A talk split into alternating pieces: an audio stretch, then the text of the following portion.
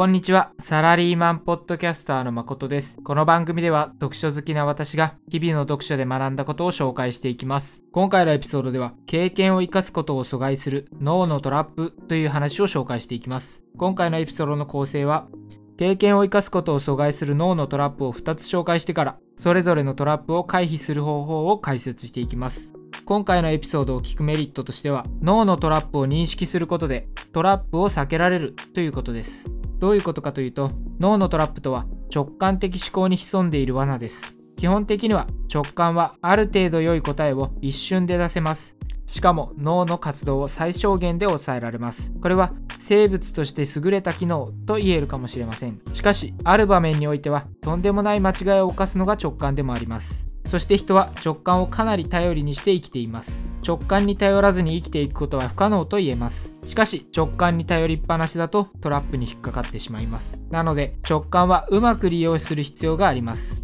例えばトラップのないところでは直感に頼る。そしてトラップのあるところでは論理に頼るといった具合です。車の運転に例えると何もない直線道路ではのんびりと運転し交差点では周りに注意を配りながら気をつけて運転するといった具合です。常に気を張っていたら疲れてしまいますし常にのんびりしていたら事故ってしまいます。このようにうまく直感を利用するために脳のトラップを知る必要があります。では本題に入っていきます。まず前提として経験を生かすことを阻害するとはどういうことかを説明していきます。人は経験を糧にして成長していきます。成功したらそれを参考に成功をさらに積み上げていく。失敗したらそれを参考に同じ失敗を犯さない。こうやって人は成長していくものです。しかし正しく振り返りができなかったらどうでしょうか。あの時は周りの人がダメだったせいで失敗した。周りがヘマしなきゃ同じ方法でも成功する。こんな風に考えていたらまた同じ失敗を繰り返しますよね。第三者から見れば簡単にわかることも当事者になるとわからないことがあります。こういった盲目をさらに加速させる脳のトラップがあります。それが今回紹介していくもので今回紹介する2つの脳のトラップとは自己奉仕バイアスと後知恵バイアスというものです。まずは自己奉仕バイアスについて解説していきます。自己奉仕バイアスとは何かというと成功は自分のおかげ失敗は他人や状況のせいにする傾向のことです。こんな風に考えるのは性格が悪い人だけではないの？と思われるかもしれませんが大きさの違いはあると全ての人はこういったバイアスを脳に持っています。失敗を認めると自尊心や誇りが傷つくのでこのバイアスは自分を守るための反射みたいなものと考えることができます。例えばパンチが来たら目をつぶってしまう。これ自体は目を守るための反射です。しかし格闘技などの場面では目をつぶると余計に攻撃を食らう可能性があります。なので、格闘家は訓練でパンチが来ても目をつぶらないようにします。これと同様に反射を抑えてより良い結果に持っていくというのが今回の内容です。次に自己奉仕バイアスを避ける理由を説明していきます。その理由とは、一つは失敗から学べないというものと、もう一つはセルフハンディキャップにも発展するというものです。1つ目の失敗から学べないということから解説していきます。そもそも失敗から学ぶにはまずは自分の誤りを認めることが必要ですそこから改善点を探し改善をしていくというプロセスですしかし自己奉仕バイアスがあるとそもそも誤りを認められません。本来今後どうすればよいかを考えるのに時間を使うべきですがこのバイアスに引っかかっていると自分を弁護してくれる言い訳探しに時間を使ってしまいます。例えば自分の能力とは関係ないもののせいで失敗したというようなものを探します。これが1つ目の自己奉仕バイアスを避けるべき理由です。次は2つ目のセルフハンディキャップにも発展するという内容について説明していきます。セルフハンディキャップとは何かというと敗した時の言い訳を前もって作っておくということです。具体例としては試験勉強の時間を減らす試合前の練習時間を減らす敵が有利になるようにする期待値を下げるなどです。これは口だけで勉強してないよというのではなく自尊心を守るために本当に勉強時間を減らしてしまいます。その結果失敗の可能性も高めてしまいます。これがセルフハンディキャップです。自己奉仕バイアスはこのセルフハンディキャップにも発展するので避ける必要があります。ここまでで説明した自己奉仕バイアスの回避方法は後ほど説明します。ここでは一旦経験を阻害する脳のトラップの2つ目の後知恵バイアスについてまず説明します。後知恵バイアスとは何かというと何かことが起こってから後でその原因について言及することです。事前には予想すらできなかった事象が事後には必然であったかのように判断してしまうことです。ちょっと難しいですかね。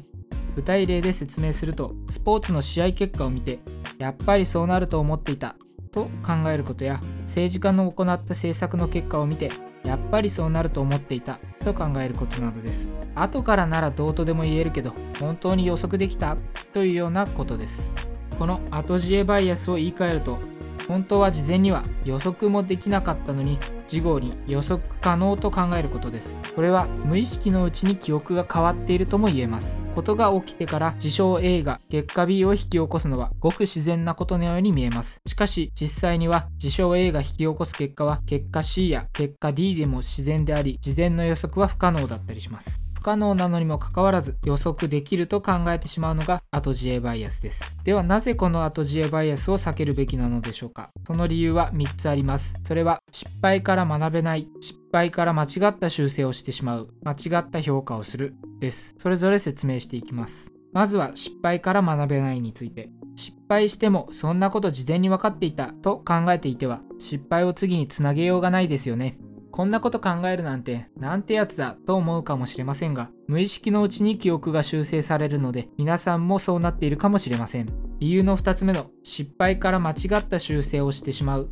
については予知不可能なことなのに予知しようと膨大な時間をかけてしまうことです。例えば2001年の9.11同時多発テロについての例が分かりやすいと思います。実はこのテロについては事前に秘密機関がテロリストによる攻撃の可能性を国防総省に警告していました。これをもってテロは防げたと多くの人は考えます。しかしこの手の警告はその前にも無数にあり実際には何も起きなかったという事例が山ほどあります。無数にある警告のうち1つだけが実際の事件に発展しました。このように実際は予知することは不可能だったことに対対してそれを避けようとしてしまうというのが後知恵バイアスを避ける理由の2つ目の理由です。次後知恵バイアスを避けるべき理由の3つ目の間違った評価をするについて説明していきます。もしあなたが部下を持つ立場の人であれば部下の評価であったり部下を持たない人であってもお店のサービスの評価などをする場面があると思います。そんな場面で後知恵バイアスに引っかかってしまっているとだから言ったじゃないかとバイアスにまみれた批判をしてしまいます。誰もそんなこと事前にわからなかったのにです。気晴らしに文句を言いたい人は別ですが多くの人は改善をしてほしいから自分の時間を使ってまで相手を批判します。しかしバイアスまみれの批判では相手は改善されません。なのでバイアスまみれの批判をした結果としては自分と相手両方の時間を無駄にしたとなってしまいます。以上が後知恵バイアスを避けるべき理由の3つです。ではここからはここまで紹介した2つの脳のトラップについてトラップの回避方法を解説していきます。まずは自己奉仕バイアスの回避方法です。方法としては2つあります。それは失敗はいけないことという考えを捨てるというのと失敗の中にも成功を探すというものです。それぞれ解説していきます。そもそも失敗をダメなことと考えるから失敗を認められません。失敗したことのない人はいません。新しいことに挑戦したら必ずどこかに失敗はあります。失敗がないということは何も挑戦していないということです。エジソンの名言にこういう言葉があります。私は失敗したことがない。ただ1万通りのうまくいかない方法を見つけただけだ。これを聞くと先ほどの話と違うじゃないかと思う方もいるかもしれませんがこれは視野の大きさの違いです。狭い視野で見ていると一つの挑戦が失敗したとなりますが広い視野で見ると大きな目標を達成するまでの過程での試行錯誤で一つうまくいかない方法を見つけたということになります。このように考えれば失敗はいけないことという考えが払拭できるのではないでしょうか。失敗はいけないことという考えを払拭してから成功も失敗も自分のせいと中立に立って振り返りをしましょう。次、2つ目の失敗の中にも成功を探すというものを説明していきます。先ほどの失敗はいけないことという考えを捨てても、それでもやっぱり失敗を認めるというのは辛いという人もいますよね。そういった人に向けた方法です。もしあなたが何かについて失敗という結果に終わったとしても、それまでの過程で何かいいことはあったはずです。100%ダメということはなかなかないです。なので、失敗ばかりに意識を向けるのではなく、その過程にあった成功にも目を向けましょうということです。